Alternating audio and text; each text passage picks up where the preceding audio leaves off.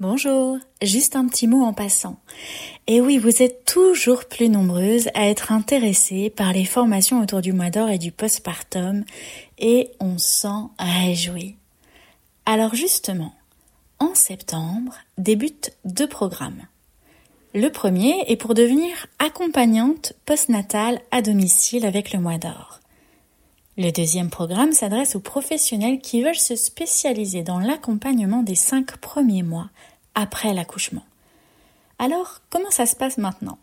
Eh bien, rendez-vous sur notre site internet www.lemoisdor.fr et inscrivez-vous gratuitement à nos webinaires pédagogiques de présentation selon la formation que vous aurez choisie. Je répète, rendez-vous sur notre site internet www.lemoisdor.fr. Et maintenant, place à votre podcast du jour.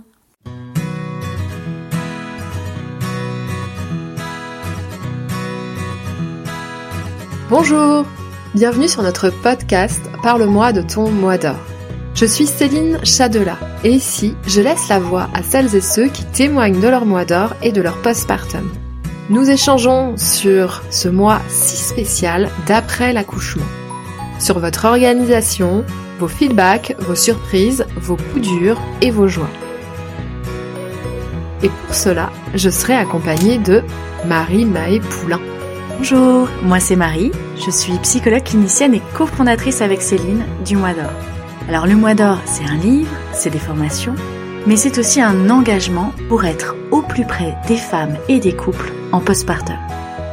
Parce qu'un bébé qui va bien, c'est d'abord quoi Céline? Une maman qui est soutenue. Alors offrons-leur cet espace de parole et d'écoute. C'est parti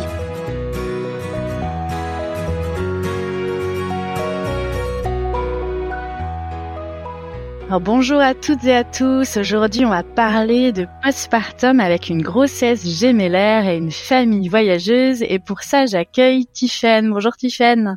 Bonjour Marie. Je suis vraiment ravie de t'accueillir aujourd'hui, qu'on puisse discuter euh, ensemble de votre postpartum, euh, même s'ils sont tous différents, mais quand même euh, avec avec ses côtés atypiques de voyage, de jumeaux. Est-ce que tu voudrais, pour commencer, nous dire quelques mots sur bah, qui tu es, quelle est votre petite famille? Bien sûr. Alors, bah déjà, je suis ravie aussi de participer aujourd'hui. donc moi, je m'appelle. Euh, je suis la maman de Billy et Nino, une petite fille et un petit garçon, euh, donc qui sont nés il y a, à 11 mois tout juste à Barcelone. Et je partage ma vie avec Freck, un grand Hollandais au nom bizarre, mais, euh, mais depuis presque 10 ans. Voilà. Ok, et puis tes, tes petits euh, enfants, la Billy euh, et Nino, euh, tu me disais aussi qu'ils auront un petit nom particulier pendant ce, ce podcast, c'est ça? Un petit nom gourmand même Oui, absolument, parce qu'ils sont à croquer, en fait, on les appelle les cookies depuis que bah, depuis qu'on les a vus grandir dans mon ventre. c'est c'est sorti comme ça un jour, un peu par hasard, et puis c'est resté, et puis bah, maintenant tout le monde parle des cookies comme étant les cookies. Est-ce que pour commencer, tu serais, euh, tu serais d'accord de me dire comment tu as entendu parler pour la première fois du, du postpartum? Quelles ont été en fait la, la façon euh, que tu as eu de découvrir ça et comment tu te l'es euh, approprié? Alors c'est une bonne question. pour moi, le postpartum, ça a toujours été un mot un petit peu déjà. Enfin, en fait, j'ai toujours un peu connu le mot, mais sans, sans en connaître la signification. Euh, c'est du latin, c'est enfin il y a un truc un petit peu inaccessible je trouve dans le postpartum. Oui, un petit nom euh, scientifique un peu. Un petit nom qui fait plaisir. Je pense que euh, mon premier réveil au postpartum est venu de, de différents podcasts en fait que j'ai pu écouter euh, avant même d'être enceinte, plutôt à un moment de ma vie où j'avais un petit peu des petites des petites sensations en moi, des petites choses qui montaient, tu vois, autour de la maternité et qui m'ont, je sais pas, qui m'ont amené à, à me poser un peu des questions, à vouloir me projeter. Et puis finalement, c'était un petit peu le moment de l'émergence de pas mal de podcasts, euh, et dont le mois d'or aussi. Et, euh, et c'est comme ça, moi, finalement, que j'ai que j'ai que j'ai un petit peu plongé dans l'univers du postpartum et que ça m'a vachement donné envie, en fait. Donc, tu as plongé dedans avant même ta grossesse, pendant ta grossesse. Euh, comment tu t'y es préparé? Comment vous en avez parlé ensemble avec Freck? Euh, Est-ce que vous avez eu envie de mettre en place des choses et aussi par rapport justement à cette situation d'attente des, jumeaux? Eh bien, alors en fait, donc par rapport au postpartum en lui-même, euh, moi j'avais un petit peu une frayeur de d'avoir un peu ce, ce corps euh, qui, qui, me ferait défaut, qui me qui disparaîtrait de moi, enfin qui, qui ne serait plus le mien quoi quelque part. Qu'il y avait, j'avais pour moi c'était un petit peu ça ma, ma peur et puis aussi une peur un peu physique, un peu esthétique, ce qui est un peu, euh, enfin ce qui est finalement très réducteur une fois qu'on est maman et qu'on comprend euh, qu'au contraire, c'est tout le contraire que j'y ai gagné. C'est vraiment le, le, super pouvoir de mon corps. Euh, D'ailleurs, je rêve de retomber enceinte. C'est vraiment une obsession. Enfin, je, je, non pas que j'y travaille, mais ma maternité, enfin mon, besoin de d'être à nouveau enceinte est, très très euh, est, très très présent. Et, et, et donc on, on l'avait envisagé avec Freck euh, d'une manière où en fait j'avais justement et grâce à grâce au podcast Le Mois d'Or, j'avais en fait entendu parler de, de cette de cette idée associée au Mois d'Or et je trouvais ça top. Je trouvais ça incroyable. Pour moi, du coup, enfin le Mois d'Or, en tout cas, c'était un rituel un peu qui venait d'Asie et de Chine euh, où on, on bah, en fait la femme était censée ne pas quitter son lit pendant euh, pendant une trentaine de jours ou une quarantaine de jours et, euh, et que tout devait venir à elle et à son bébé en gros. Et euh, alors bon nous on l'avait pas envisagé exactement comme ça mais clairement Freck étant de toutes les façons pas mal déjà l'intendant à la maison moi je suis très très sur ma carrière on est je dirais une, une famille très très progressiste déjà, basée sur un modèle pas du tout traditionnel. Et, et donc, il était assez clairement euh, évident pour nous qu'il allait beaucoup beaucoup s'occuper effectivement de d'être, je vais utiliser un mot en anglais, mais provider euh, pour nous et, et, que et que bah moi je ferais aussi de mon mieux pour guérir, pour récupérer en tout cas aussi. C'est ça, provider, c'est lui qui allait pourvoyer à tous vos besoins, prendre soin euh, de, de, la petite la petite cellule familiale de maman et, et des deux petits cookies. Exactement. C'était ça faisait déjà partie de votre équilibre familial, mais avant même euh, avant même cette grossesse avant même cette grossesse, oui, c'est-à-dire que euh, notre équilibre, il repose sur euh, un mec qui est parti assez, assez jeune de, de, de, son foyer familial à lui et qui du coup s'est très très vite euh, fondé sa structure et donc lui il savait très très bien comment faire tourner sa maison à lui avant que je n'arrive dans sa vie. Et du coup bah moi quand je suis arrivée dans sa vie et donc dans son appartement et eh ben euh, il s'est passé un petit peu la même chose. Et, donc voilà c'est un mec qui fait la cuisine très très bien qui, qui, aime bien cuisiner pour euh, pour les gens qu'il aime. Et, euh, et, et donc il y a eu très très vite et beaucoup pendant ma grossesse aussi ce, côté un peu disons que moi je faisais grandir ces, petits êtres et puis que lui il faisait tout pour nous faire grandir dans la dans dans le bonheur. Et puis euh, là, tu parlais de, du moment où voilà, tu as découvert aussi que cette euh, après accouchement, il y avait ce temps du repos. Et pourtant, là, quand on, euh, on discutait en faisant connaissance toutes les deux, tu me disais que vous étiez loin d'être une famille inactive. tu n'es pas resté toute ta grossesse tranquille à ne rien faire du tout, parce que vous avez même l'âme plus que voyageuse et aventurière. Est-ce que tu voudrais m'en dire un peu plus là-dessus? Effectivement, non, ça c'est sûr que euh, de toutes les façons, moi je ne suis pas une personne très tranquille ou, ou, ou, ou casanière, ça c'est le, le, moins qu'on puisse dire. Euh, fréquemment, on s'est rencontrés euh, à Bali il y a presque une dizaine d'années. Euh, on était des backpackers à l'époque. Toute notre union, notre vie, notre couple, en fait, a, a du coup euh, beaucoup beaucoup évolué autour de, de ce principe-là, de ce concept-là, en tout cas, d'aller à, à la rencontre de nouvelles cultures quand je suis tombée enceinte, euh, nous, en fait, on avait une habitude. On habitait à Berlin et pour moi, l'hiver et le manque de lumière, c'est un petit peu difficile. Euh, et du coup, on, avait pris l'habitude de partir voyager euh, quelques mois tout en continuant à travailler. Et donc, quand je suis tombée enceinte, enceinte de jumeaux, etc., et, bon, on avait ce projet de voyage, mais il allait être un petit peu plus long. Donc là, on a eu quand même la peut-être conscience, responsabilité de d'en réduire un petit peu euh, sa, sa longueur. Euh, donc on est finalement parti pendant mon, tout mon deuxième trimestre, ce qui est aussi clairement le trimestre le plus facile et le plus euh, celui où on a le plus d'énergie, celui où on se sent le, le, mieux. En tout cas moi personnellement ça a été mon, expérience. Mmh. En fait on est aussi parti euh, d'autant plus, je dirais, parce que lorsqu'on a annoncé que, que j'étais enceinte, puis que j'étais enceinte de jumeaux, bah, la réaction des gens a été euh, très euh, oh bah vous avez euh, vous avez déjà bien profité de la vie, voilà vous allez pouvoir vous ranger quoi.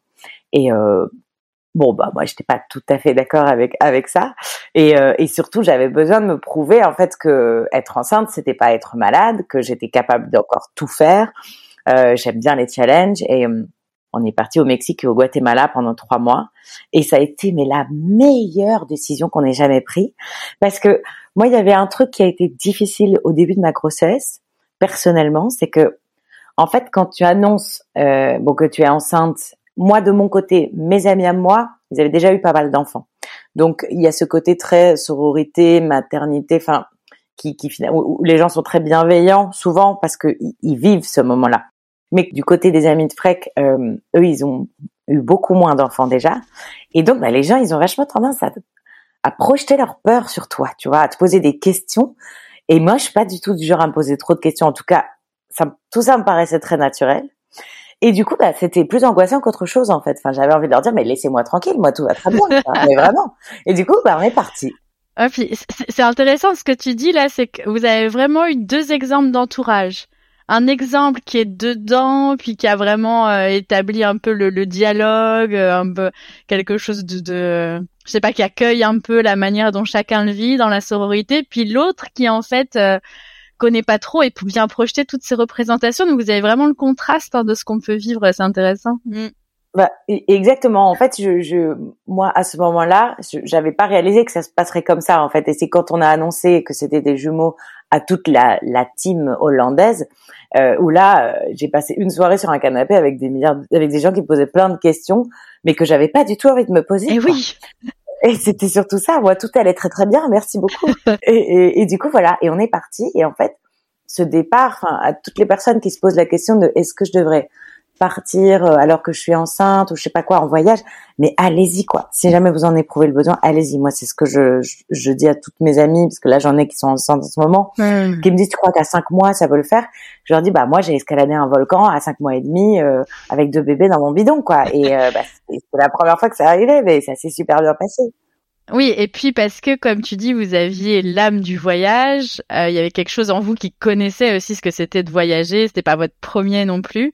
Mais euh, mais voilà, ça correspondait à votre identité, au fait de, de, vibrer et de vivre ça même pendant la grossesse. Et puis et puis c'était notre dernier voyage euh, en tant que tous les deux seulement. Et eh oui. Enfin, on était bon, on était déjà presque quatre, mais mine de rien, en tout cas en tant que que que couple avec aucun enfant qui existe parce qu'on peut même partir euh, faire faire des vacances sur ses enfants mais là c'était c'était encore encore plus encore plus précieux et puis d'avoir aussi ce, ce temps pour nous, pour juste commencer à accueillir euh, l'idée, quoi, sans avoir personne qui vient te poser des questions, te, te, te polluer un petit peu l'esprit. Là, on était juste tous les deux euh, à l'autre bout du monde, effectivement dans notre bulle à nous, celle qu'on aime, en train de voir des choses magnifiques, euh, de nager avec des requins, de, enfin, on a fait des trucs incroyables et c'était top. Et puis je me suis prouvé que je pouvais tout faire. Il y a vraiment cette importance, j'aime bien que tu soulignes ça, hein, d'avoir ces temps si possible. Hein. On sait que notre vie, euh, voilà, dans notre société moderne, on est toujours à courir, mais c'est temps précieux pour le couple qui, comme tu dis, bah, à un moment donné, même si après on est parents, on est ensemble, mais ça sera plus jamais comme ça. Donc comment on trouve ce temps pour être dans cette gestation, cette maturation, profiter de bien se connecter ensemble et puis euh, s'ouvrir au nouveau qui va arriver, euh, tout en profitant du présent? C'est c'est des bonnes fondations aussi pour la suite. Mais c'est exactement ça, parce qu'en fait, finalement, c'est toi qui décides de tout ça. C'est-à-dire que c'est un truc qui se fait euh, totalement l'un avec l'autre, euh, et du coup qui se fait de la façon la plus naturelle possible. Euh, et, et c'est ça qui, je pense, euh, ouais, a été très fondateur. Et, et puis, quand tu es enceinte de jumeaux, de toute façon, ça, ça se voit très vite. Eh oui. c'est quand même vraiment, c'est une grossesse à vitesse grand V et à vitesse grand grand bidon. Grand, c'est vraiment... grand V, grand B, alias grand bidon. c'est exactement ça.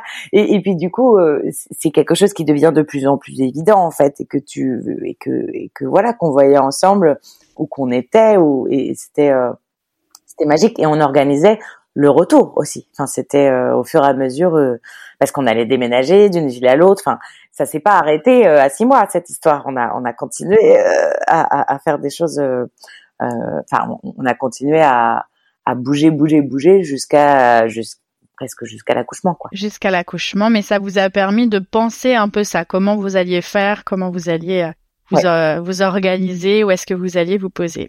Exactement. Alors, avant qu'on parle quand même de sujets phares de ce podcast, euh, Tiffen Ensemble, qui sont quand même l'arrivée, non pas du, mais des cookies, euh, et, et, qu'on est encore sur la thématique du voyage, tu me partageais que vous vous êtes pas arrêté, alors effectivement, au mouvement pendant la grossesse, mais que une fois quand même les six premiers mois, euh, euh, voilà, de début de postpartum passé, vous avez quand même décidé de repartir en voyage au bout des six mois de, vos cookies. Tu veux nous dire quelques mots là-dessus? Qu'est-ce que c'est justement le, voyage avec des petits en bas âge, même si c'est pas un mois, c'est six, mais euh, c'est quand même une sacrée aventure. Comment vous l'avez vécu? Encore une fois, les, les gens s'attendaient à ce qu'on arrête de voyager, du coup, avec des petits. Et puis, euh, et puis, bah, nous, on s'est dit, ben, euh, pourquoi est-ce que ça changerait? Finalement si c'est sur nos habitudes L'hiver approche, euh, organisons-nous, faisons quelque chose, prouvons-nous que, c'est possible. En tout cas, on voulait essayer. Et en fait, pour essayer, ben, on s'est posé la question de où partir, parce que effectivement, c'est pas le même voyage, c'est pas la même organisation, c'est pas le même coût. Enfin, il y a énormément de, de, nouveaux facteurs qui rentrent en jeu, et en fait, ça demande une organisation un petit peu plus importante. Euh, et du coup, on s'est dit, bah, pourquoi ne pas repartir dans ce pays qui finalement nous a fait nous connaître et, euh, et donc repartir à Bali. Je parle d'un pays, mais non, enfin, je me focus sur l'île de Bali et, je parle de l'Indonésie, bien sûr. Euh, mais là, en l'occurrence, on s'est dit qu'on allait uniquement rester euh, rester à Bali, ce qu'on a fait. En terrain connu. Exactement, en terrain connu, euh, et où on, se sentait en confiance, on adorait aussi l'esprit, la culture des baleines, euh, la, la, famille, c'est quelque chose de très très important là-bas. On se disait que c'était potentiellement un endroit où il y aurait euh, des belles vibrations pour, euh, pour, pour que nos petits cookies apprennent aussi à découvrir des nouvelles cultures. Parce que même s'ils avaient déjà alors un mois, on est parti en France, puis aux Pays-Bas. Et eh oui, qui sont qui sont vos origines hein, aussi, parce que vous vous avez choisi, c'est ça. Tu m'expliques un pays neutre, l'Espagne. Tu me parles de Barcelone là, mais vous êtes d'origine française euh, et hollandaise, donc retour aux origines dès un mois. Exactement, exactement. On est parti euh, pendant l'été pour euh, pour aller voir un petit peu nos familles, nos amis, et puis comme on était en, en congé parentel les deux, on a eu cette chance là. Et tu me disais euh, que vous avez vraiment choisi d'aller dans ce, ce, ce, pays un petit peu de sécurité que vous connaissiez déjà. Donc il y avait en même temps cette envie de, de voyager euh, pour vous qui fait partie de votre équilibre de vie, mais dans une zone où vous vous sentiez en sécurité parce que connu. Moi, ça, ça résonne bien. Moi, je suis partie. Euh, j'avais l'habitude de voyager beaucoup en Inde avec avec mon, mon conjoint et on a aussi voyagé aux trois mois de ma petite in utero en Inde. Et puis, alors par contre, moi, les aussi moi, je me sentais pas prête de retourner à l'étranger, mais effectivement, à ces 18 mois, on est retourné là-bas, mais vraiment dans les zones qu'on connaissait déjà. Et ça me parle bien ce que tu dis parce que je, je sentais en fait une, alors moi, une terre qui m'est familière, l'envie d'y aller, de vivre ça ensemble, et en même temps avec un besoin un peu de confort, d'organisation qui était différente. J'ai pris un peu plus de taxi que de train de nuit que d'habitude. Euh, les endroits pour dormir ou enfin voilà les, choses qu'on mangeait étaient peut-être un petit peu différentes. Et en même temps c'était possible à partir du moment où euh, la forme était revenue où l'énergie était revenue. Et, donc c'est aussi pour ça que vous avez fait ce, choix là de, de vivre euh, les, deux mois de six ou huit mois hein, c'est ça euh, à Bali oui exactement. En fait on est parti ouais de, de leurs six à huit mois et on a choisi Bali parce que nous ce qu'on voulait c'était que à aucun moment euh, leur confort ne, ne, ne soit euh, diminué, si tu veux. Il fallait qu'on puisse arriver quelque part et à chaque fois ce qu'on s'est efforcé de faire, partout où on arrivait, parce qu'on a, on a passé de une semaine à deux semaines dans chaque endroit, eh bien on recréait vraiment leur univers. Donc on avait emporté par exemple leurs petits nids euh, dans lesquels ils, dorment depuis qu'ils sont nés. Euh, bon avant ils partageaient un lit dans les deux petits nids, maintenant il y a deux lits. Euh, et hum, on a emporté ça, on a emporté tous leurs jouets, leurs tapis de jeu, enfin et mine de rien tout ça tenait dans deux. On avait deux grandes valises, c'est tout. Nos affaires à nous, leurs affaires à eux, et puis leur vraiment ce qui comptait dans leur vie, les choses auxquelles ils s'accrochaient le plus. Et puis quand on va à Bali, l'avantage c'est qu'on peut louer pas mal de choses sur place pour les petits. Du coup, on avait un petit peu prévu le coup, donc on avait euh, loué un lit, euh, notamment pour Nino qui commençait déjà à pas mal bouger. Billy, elle n'en avait pas encore forcément besoin. Donc, au fur et à mesure aussi, on composait. C'est que, de toutes les façons, à partir du moment où Inès, il y a une résilience euh, obligatoire et, et, forcée qui s'installe. Ah, on développe de grandes capacités d'adaptation. Hein bah, c'est exactement ça. Et pendant le voyage, finalement, c'est la même chose. C'est-à-dire que c'est souvent moi qui réserve les hôtels, et donc je vais réfléchir à à tout ce qu'il faut pour que sur place tout se passe de la meilleure façon possible. Et puis c'est aussi comme ça qu'on apprend. Oui, puis vraiment avec cette intention de, de recréer leur cocon, de s'assurer qu'au niveau euh, sanitaire c'est ok, et en même temps bah, de, de, vivre euh, votre identité familiale euh, dont le, le, voyage fait partie. Ok, merci euh, de, de, ce petit voyage. Moi du coup j'ai des images de Bali là qui me traversaient tout à fait agréables. Et puis quand même cette aventure, hein, c'est avec avec deux petits bouts J'aimerais beaucoup, si t'es ok, que tu nous partages, bah, c'est quoi un postpartum avec des jumeaux? Alors bien sûr, toi, t'as pas eu de postpartum avec un enfant unique avant, mais peut-être que t'en as perçu même dans les échanges euh, des, distinctions, et puis tout simplement ton expérience à toi, c'était quoi de vivre ce postpartum en tant que mère là avec euh, avec ces deux petits bébés? Eh bien, c'était une expérience euh, absolument incroyable, très marquante, très extrême. Alors effectivement, tu l'as, tu, tu l'as, tu l'as bien mis en avant. En fait, j'ai l'avantage que je ne peux pas comparer, que on ne peut pas comparer. C'est notre première grossesse euh, et donc nos premiers enfants. On y allait très très freestyle. Hein. Moi, je suis globalement assez assez euh, euh, assez dans l'impro en général. Euh, mais j'avais quand même voilà des, idées un petit peu précises de, de, ce que je voulais. Par exemple, euh, moi dans l'idéal, je, je, rêvais en fait de, de donner naissance à, euh, à la maison et ça n'a pas pu être possible puisque c'était des jumeaux. Euh, mais du coup voilà de, de pouvoir euh, de pouvoir être à la maison très très vite, recréer notre notre petite bulle encore une fois à la maison. nous, je dirais la difficulté, c'est que comme on habite à l'étranger, bah on n'a pas beaucoup d'aide. Donc, mais c'est aussi ça qui fait, je pense que que finalement on est aussi solide, c'est parce qu'on a toujours été euh, juste l'un avec l'autre et que bah, on a traversé pas mal de, de, de, de choses auparavant. Et donc euh, aujourd'hui ça se passe bien. Maintenant mes souvenirs de postpartum, alors moi ça se passe d'abord euh, à la maternité où après un accouchement, ma foi mouvementé, ils sont là. Donc ça a terminé en, en césarienne d'urgence. Enfin je, je, le fais très très vite et avec hémorragie de de délivrance. Mais donc un accouchement quand même costaud. Comment tu l'as vécu toi ça, ce, cet euh, accouchement qui passe quand même d'une projection à la maison? On te dit que c'est pas possible. En fait, t'apprends plus tard hein, ce que tu me disais que bon dans certains cas avec certaines sages-femmes ça peut, mais en tout cas ça n'est pas commun. Euh, et puis ben, finalement un accouchement précipité avec médicalisation. Euh. Surtout aussi, ce qui s'est passé, c'est que en fait, euh, on a déménagé de Berlin à Barcelone lorsque j'étais à euh, tout juste sept mois. Et donc j'ai vu ma première gynéco ici dans la maternité qui allait me, me suivre. Donc elle me fait l'écho et puis là elle dit, euh, c'était peut-être sept mois et demi. là elle dit ah bah là il a la il a la tête sur le sur le fauteuil. Donc en gros que Nino était complètement prêt, il était descendu, il était là quoi. Euh, et donc elle là elle, elle nous a dit bon bah ça peut arriver euh, vraiment à n'importe quel moment alors que vous veniez juste d'arriver dans ce nouveau pays. Donc c'est quand même. on venait d'emménager dans notre appart et on, on, allait encore à droite à gauche acheter des, des, des choses en seconde main. Euh, enfin, on a fait tout notre emménagement les deux dans le métro, quoi. Donc là, en fait, on s'est dit, ok, donc là, il va falloir quand même qu'on arrête un petit peu tout. Voilà, j'étais censée euh, arrêter un petit peu de trop de mouvement justement. Oui. Apprendre à ralentir, c'est quelque chose quand on a une nature de mouvement et. Absolument. Ouais, la tête sur le fauteuil t'a donné l'indication d'inviter à, ralentir. Exactement. Et puis, euh, et puis de, enfin, moi j'ai, j'ai arrêté de travailler peut-être deux ou trois jours avant, avant vraiment de donner la vie, parce qu'au final, il est pas du tout arrivé, Nino. On, donc pendant un mois, en fait, on s'est dit bon bah ça peut arriver euh, n'importe quand, et puis en fait, on, on s'est rendu compte pendant l'accouchement qu'il pouvait pas sortir. On a attendu tout ce moment, ça pouvait être d'un jour à l'autre, jusqu'à ce que finalement je sois déclenchée à 38 semaines parce qu'ils étaient devenus énormissimos c'est beaucoup trop gros en gros. Euh, enfin pas beaucoup trop gros, mais en tout cas ils avaient atteint euh, la maturité pour des jumeaux qui est 38 semaines parce que les poumons se développent euh, plus, plus, rapidement. C'est la nature est extrêmement bien faite à ce niveau-là, et donc ils te laissent pas passer 38 semaines en fait tout simplement.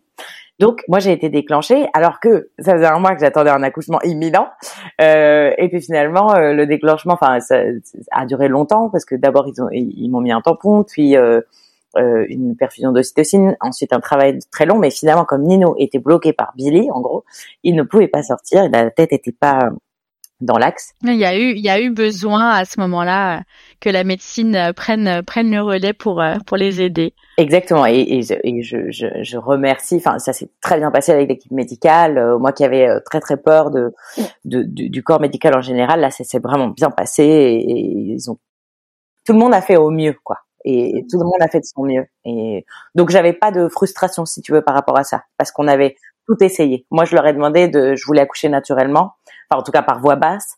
Euh, et ils ont respecté ça. On a fait tout ce qu'on pouvait jusqu'à ce que vraiment, bah là, c'était plus possible parce que bah, Nino, il était, on, lui avait percé la poche des os pendant euh, quand même peut-être 10 ou 14 heures avant, enfin quelque chose comme ça. Et, donc, ça devenait euh, tout simplement difficile pour lui en fait à, vivre. Hmm. Mais ça, c'est important ce que tu dis, c'est qu'à un moment donné, tu avais quand même euh, posé des souhaits et tu as senti qu'ils étaient entendus, que vous avez été au bout en fait de ce qui était euh, possible à proposer, à te suivre là-dedans, et que euh, et que finalement c'est passé à cette césarienne, mais à un moment donné où ça avait du sens et où du coup tu l'as, t'as pas eu la frustration, la souffrance parce que voilà, vous, aviez vous aviez tout essayé et justement c'est là où où la médecine a, pu aussi euh, avoir son, son, son bon rôle.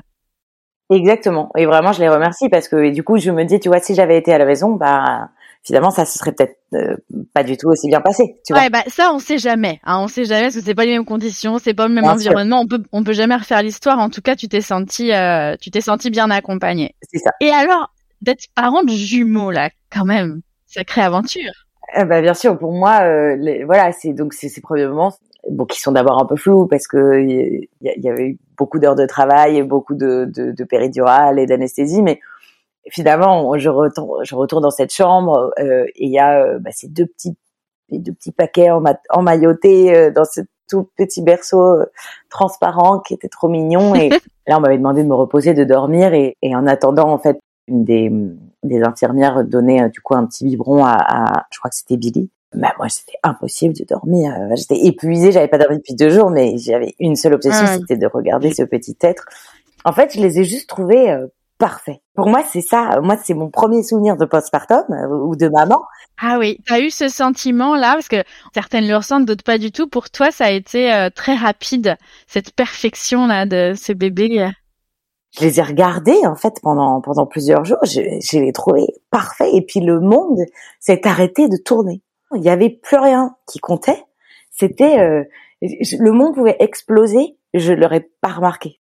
Plus rien n'avait d'importance à part euh, ces deux petits petits êtres, ces deux petits gremlins trop mignons qui qui et qui étaient parfaits. Il y avait vraiment pour moi ce mot de perfection en fait. C'était je savais pas que d'autres mamans le ressentaient en l'occurrence.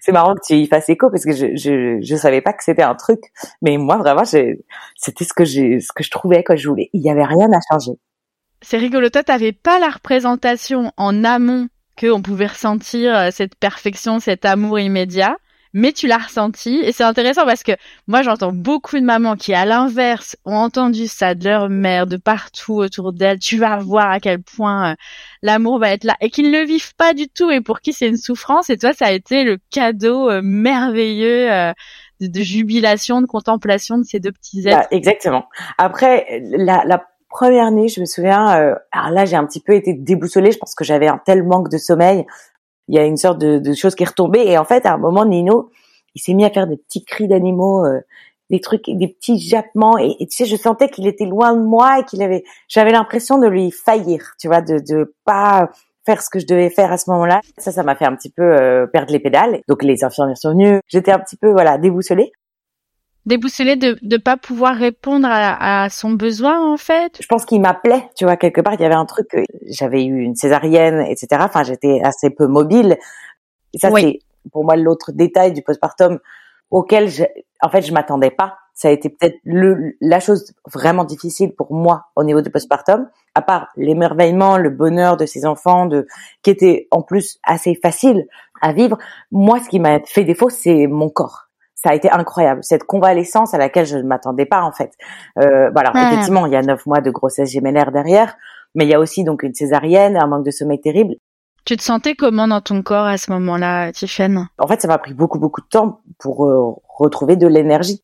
Donc t'étais étais fatiguée puis tu disais t'avais quand même ta cicatrice c'est pour ça que tu, tu, pouvais pas te déplacer comme tu voulais voire t'avais peut-être des douleurs des tiraillements. Bah oui j'avais des des perfusions, des choses, et, et, et, effectivement, je pouvais pas trop me déplacer. Et même quand on est rentré à la maison, en fait, je suis arrivée parce que je voulais faire, parce que comme je suis dans le mouvement.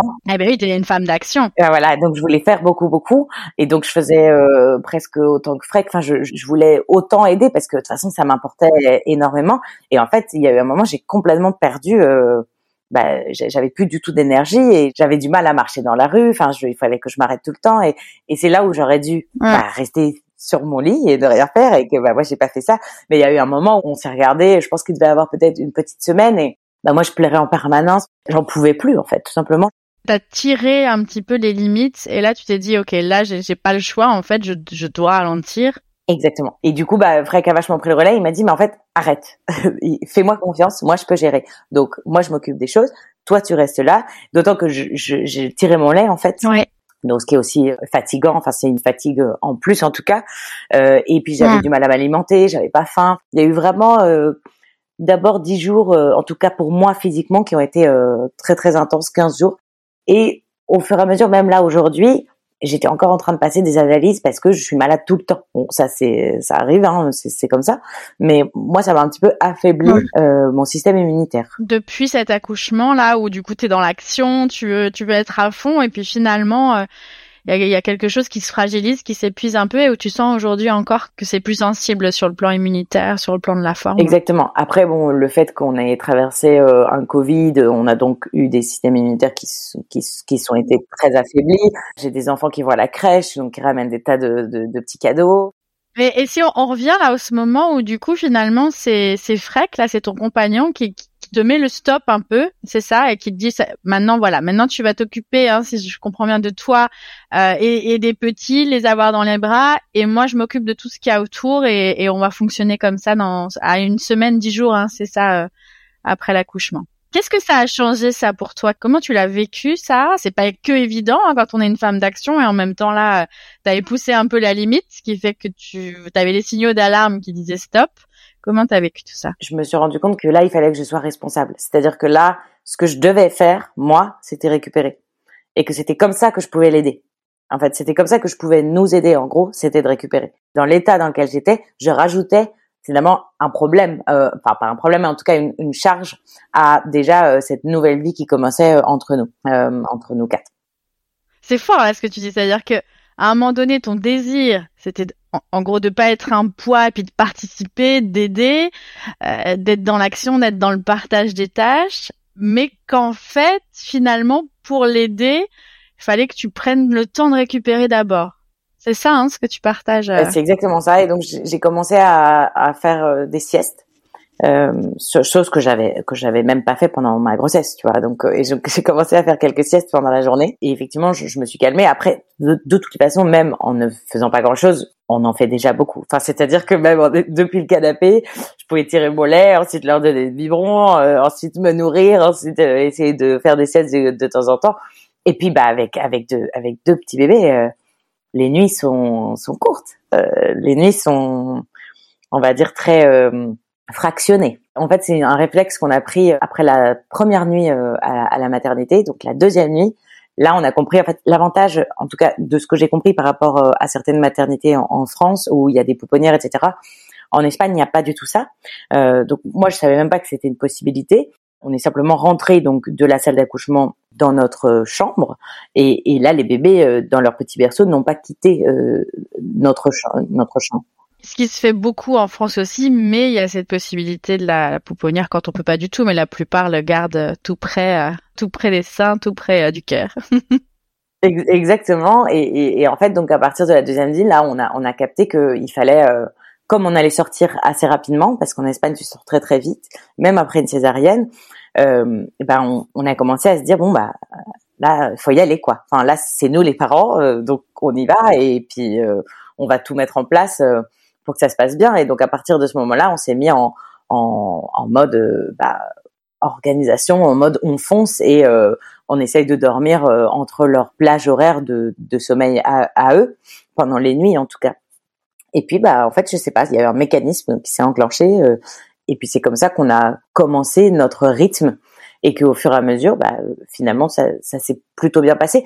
En fait, je dirais que l'avantage quand on a un congé parental, les deux, en tout cas, on, l'a eu pendant, pendant quatre mois euh, ensemble. Bon, moi, je continue un petit peu à travailler, mais parce que je, je suis incapable de m'arrêter, mais on a eu ce, cet avantage que mine de rien, on a quand même que ça à que faire. Ça. c'est vraiment le, le, le centre d'attention euh, unique. Donc finalement, si t'es fatigué, tu te reposes quand, quand, quand, tu peux quoi. Enfin c'est euh, quand on est deux, c'est plus facile, c'est certain. Oui, en tout cas, on n'est pas pris par euh, des horaires, des contraintes, euh, un travail à assurer, mais on a cette mission à plein temps qui est intense avec un bébé déjà. Alors avec deux, voilà. Et ce que tu ce que tu soulignes aussi, c'est que bon, vous étiez isolé de votre famille, de vos amis parce que un nouveau pays, euh, une distance et en même temps pallier en partie, hein, parce que tu parles des quatre mois chacun, c'est aussi, ça fait partie des propositions en Espagne, euh, dont on aimerait beaucoup s'inspirer, nous, en France, que la, la, mère, comme le deuxième parent, a ces quatre mois euh, après la naissance, et où du coup, j'imagine que l'implication euh, du deuxième parent est vraiment davantage, euh, chacun trouve sa place plus facilement du fait d'être disponible Totalement. En fait, nous, on a eu cette, cette, bah, cette grande, grande chance que Freck était euh, totalement disponible. Et à la maternité, j'ai fait une tétée d'accueil et euh, moi, j'ai pas été allaitée moi-même. Euh, donc, j'avais envie d'allaiter, mais j'avais pas cette, euh, j'ai moins cet instinct d'allaitement. Tu vois, j'avais l'envie, mais pas le, c'était pas hyper naturel, donc j'avais un petit peu peur, je pense. Et mais en revanche, je voulais vraiment leur euh, leur donner mon lait si je le pouvais, pour qu'ils aient euh, quand même le meilleur de moi-même, en tout cas. Tu voulais donner le lait, mais sans forcément donner le sein. Du coup, tu as trouvé cette euh, cet intermédiaire là, c'est ça? Dans mon dans ma tête, dans mon idéal, j'allais donner le sein, mais un petit peu euh, le soir et pas la journée. Bon, mais j'avais un peu fait une espèce de, de, de rêve dans, dans ma tête et j'avais pas du tout capté comment ça se passait dans la vraie vie. Qu'il y avait aussi des bébés qui allaient euh, avoir leur mot à dire et leur bouche à adapter.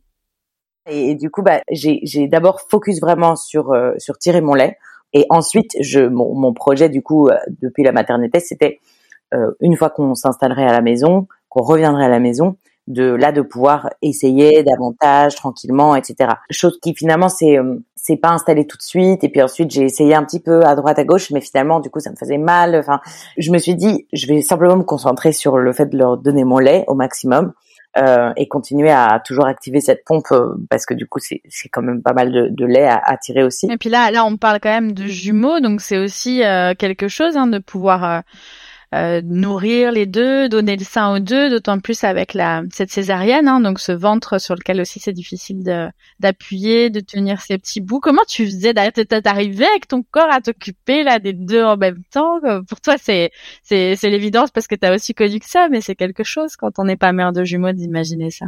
Bien sûr, bah après l'avantage aussi c'est que du coup euh, Freck a donné euh, autant de biberons que moi finalement. Vous faisiez comment du coup vous vous alterniez euh? Alors pas du tout.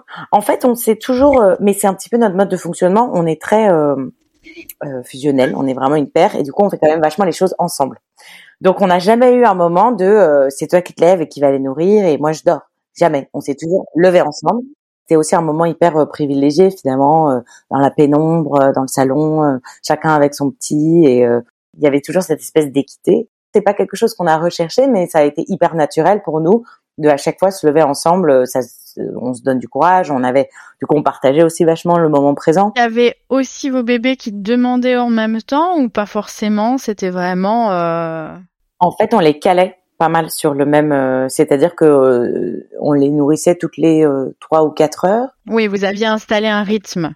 Voilà, c'est ça. Donc c'était pas à la demande ou. Voilà, exactement. Et puis au fur et à mesure, on les laissait dormir le plus longtemps possible, mais quand il y en avait un qui se réveillait, on, on, réveillait l'autre pour lui donner en même temps. Et finalement, bah aujourd'hui, on en est à un point où ils dorment de 7 heures à 7 heures les deux hyper bien. on fait des nuits incroyables. Mais ça s'est installé, nous, euh, assez rapidement. Hein. Les nuits, euh, on est parti en France, il devait avoir... Euh... Un bon mois, ce que je vous disais après, à la fin du mois d'or. Euh. On a très très vite eu des nuits de peut-être 6-7 heures, entre, enfin entre 5 et 7 heures. Je pense vers les 5-6 mois, il faisait des nuits de, ouais, de, de 8 heures, quoi, 8-9. Enfin, c'est bien. Waouh Donc euh, du coup le, le, défi de la gémellité est en même temps aidé par, euh, comme tu disais, hein, des, des, personnalités euh, qui, qui, qui, qui, sont assez assez fluides, assez simples, et puis une mise en place du sommeil qui, qui se fait aussi sans trop sans trop d'embûches. Est-ce qu'il y a quelque chose qui, à ton avis, a été vraiment spécifique d'avoir d'avoir un postpartum avec avec deux petits cookies comme ça, comme tu les appelles? C'est quelque chose de de très de très intense dans le sens où, où, on est tout le temps tout le temps occupé en fait. Mais moi personnellement et peut-être que je vais avoir l'air hyper bateau, mais mais c'est une expérience formidable. En fait, au, départ, quand moi j'ai appris que j'étais enceinte de jumeaux, je me suis sentie en minorité dans mon propre corps. Je me suis sentie envahie parce que bah, j'avais commencé à aimer un petit être et puis euh, bah il y en avait deux en fait. Il y avait un truc très très bizarre. Et en fait aujourd'hui, je me dis mais comment on aurait pu avoir qu'un seul enfant, tu vois? Ah, Mais je suis tellement heureuse d'avoir des, des, jumeaux aujourd'hui. C'est euh, on est hyper bien, ils sont hyper cool, on profite et puis du coup ils, ils interagissent l'un avec l'autre. Enfin tous les jours de les voir se marrer ensemble. Tu les entends, ils, tu les entends, tu vois, ils sont dans le salon, nous on est dans la chambre tranquille et ils sont en train de rigoler comme des baleines. Euh, enfin, c'est incroyable, quoi. C'est vraiment, euh, ils jouent, euh, ils, sont coquins. Enfin, c'est. Ils ont, ils ont leur, leur partenaire aussi tout le temps disponible. Bah, c'est ça. D'ailleurs, ça me fait penser, hein, vous, tu, tu parlais de votre couple où il y avait cette fusion, un partenariat tout le temps ensemble, tout le temps dans la collaboration, et finalement, ils ont déjà aussi leur petit binôme dès, dès leur arrivée sur Terre. Euh, merci beaucoup pour ton partage, euh, Tichen. C'est euh, c'est vraiment euh, précieux et, et, passionnant. Et j'aimerais bien finir ce podcast par des petites questions qu'on aime bien poser rapidement à la fin, qui sont un petit peu la la, la patte du mois d'or aussi. En commençant par te demander si tu as juste un souvenir comme ça culinaire durant ton mois d'or d'un plat qui te faisait particulièrement du bien, tu sentais que ça, waouh, ça, ça c'était bon pour ton corps de, de femme en postpartum. Bah moi c'était la soupe d'artichaut. Ok, la soupe d'artichaut, c'était euh, c'était ton petit bonheur euh, postpartum. Et est-ce que tu as un souvenir du contact, d'un moment de contact euh, privilégié avec tes bébés? Oui, en fait, bah, tout simplement la première fois que qu'ils me les ont posés dessus, et aussi Billy, qui avec qui j'ai fait la, la tétée d'accueil, en fait. c'était tellement inattendu parce que quand tu accouches par césarienne, du coup, t'as pas ce, ce, ce contact justement. Et puis là, tout à coup, ça devenait hyper réel en fait. Euh, il y avait quelque chose de très euh, de très animal. T'as pas ce contact, t'as pas senti par ton corps passer, c'est ça, mais tu l'as retrouvé là sur ta poitrine, sur ton ventre. C'est ce côté animal, tu dis, les avoir. Euh. Ouais, ouais, vraiment animal. Ouais, ouais, vraiment louve ou lion ou un truc très. Ouais, ouais, c'est comme si je me, je m'étais transformée, quoi, tu vois. Merci. Est-ce que il euh, y aurait quelque chose que tu aurais aimé entendre là? Tu dis a posteriori, euh, si j'avais pu euh, me parler au moi-même, tu vois, de, quand je viens d'accoucher, je suis en plein postpartum, ou, ou par exemple dans ce moment là où tu dis que que vous, s'est retombé un petit peu, que t'étais que t'étais épuisé, qu'est-ce que tu aurais aimé entendre qu'on te dise? J'aurais aimé qu'on me dise que tout passe, en fait, on, s'habitue à des équilibres, on essaye en permanence de recréer des équilibres et qui sont déséquilibrés euh, assez rapidement, à nouveau, à nouveau. Et en fait, euh, tout passe. Même euh, même si jamais il y en a un qui va avoir mal au ventre pendant pendant très très longtemps, à un moment ça va aller mieux. Il faut juste se dire que tout va mieux à un moment. Est-ce que tu as une transmission personnelle issue de ton expérience de ces premières semaines? Pour moi, ça a été en tout cas la la naturalité de ce sentiment de maternité faites-vous confiance, quoi. Faites-vous confiance vraiment, parce que vous en êtes ultra capable. C'est euh, c'est magnifique, c'est magique, c'est c'est un moment hyper puissant et que je souhaite vraiment à, à toutes celles qui ont qui en ont le désir. Mmh, merci Tiffany. Et ben en parlant de de faire confiance, je te remercie beaucoup de m'avoir fait confiance euh, pour cet épisode et euh, et de ces partages personnels que tu as pu que tu as pu faire. Merci pour ça. Merci à toi Marie, c'était c'était un vrai plaisir vraiment. Merci beaucoup. Merci beaucoup pour votre écoute. Pour aller plus loin, sachez que le mois d'or, ce sont des livres pour bien se préparer. Ce sont aussi des professionnels spécialisés pour bien s'entourer pendant les mois après l'accouchement. Et bien sûr, ce sont des formations sur le postpartum. Retrouvez-nous sur notre site lemoisdor.fr ou sur nos réseaux. Et si vous souhaitez soutenir le message du mois d'or, alors partagez le podcast autour de vous, abonnez-vous à notre chaîne sans oublier de lui mettre 5 jolies étoiles. À bientôt!